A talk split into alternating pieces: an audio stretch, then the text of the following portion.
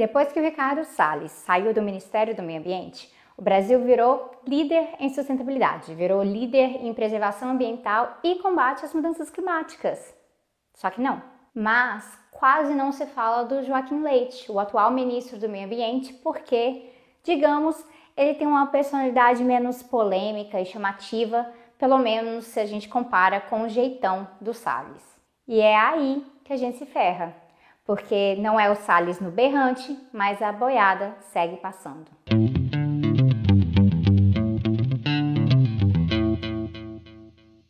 Joaquim Álvaro Pereira Leite é o atual ministro do Meio Ambiente no Brasil. Ele é ambientalista? Não. Ele vem da área de conservação? Não. Ele é gestor ambiental? Também não. Ele é administrador com seu MBA e sabe o que mais que ele é? Ele é ruralista num país como o Brasil, onde o agronegócio quer transformar o território todo em um enorme fazendão. O governo Bolsonaro foi lá e nomeou quem para tratar do meio ambiente? Claro que foi um ruralista. E isso porque, como a gente bate na tecla aqui há muito tempo, então Vitor coloca aqui aquele vídeo de um ministro pior que o outro. O problema, o problema na verdade, ele não é nem um ministro específico, mas é realmente toda uma política do governo. Sai ministro, entra ministro, cai um, entra outro. A gente sabe que o importante é a gente conhecer cada ministro, sim, porque isso dá o tom do seu ministério e também mantém a gente alerta. Mas a política é uma política geral, e no caso do Ministério do Meio Ambiente, isso significa uma política abertamente antiecológica por parte do governo Bolsonaro.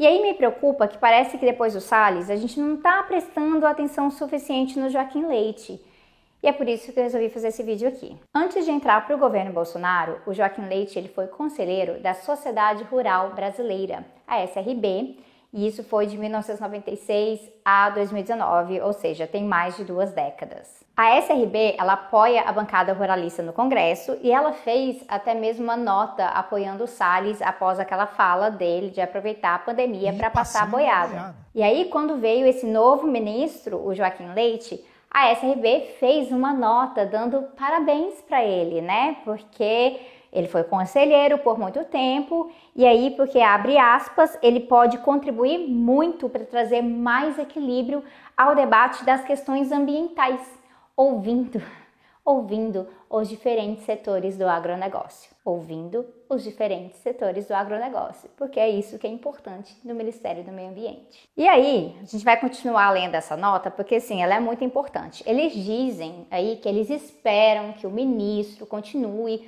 com as, as iniciativas que ele já vinha desenvolvendo na área quando ele estava numa outra parte do ministério. E aí, que iniciativas são essas? Bom, claro, são iniciativas ótimas para o ruralismo. E aí tem um destaque aqui que é chave, e aí a gente abre aspas de novo, que é esperar mais em relação, por exemplo, à criação de políticas públicas que passam a viabilizar que a iniciativa privada seja remunerada por manter a floresta intocada, o que vai permitir que o Brasil seja reconhecido mundialmente pela preservação ambiental.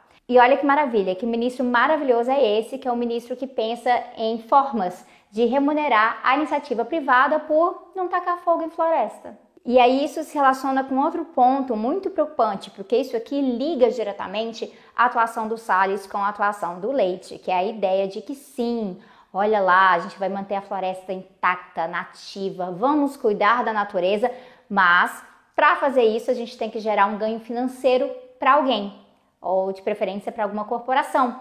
Então a gente vai transformar coisas em, sei lá, crédito de carbono.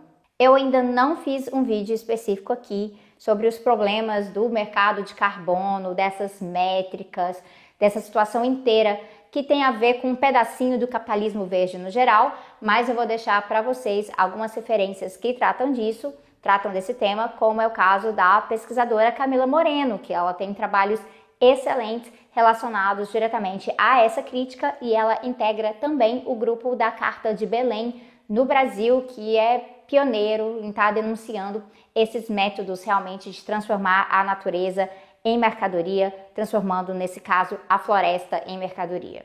Não tem como esperar uma guinada na política ambiental do governo Bolsonaro, isso na verdade não faz nenhum sentido.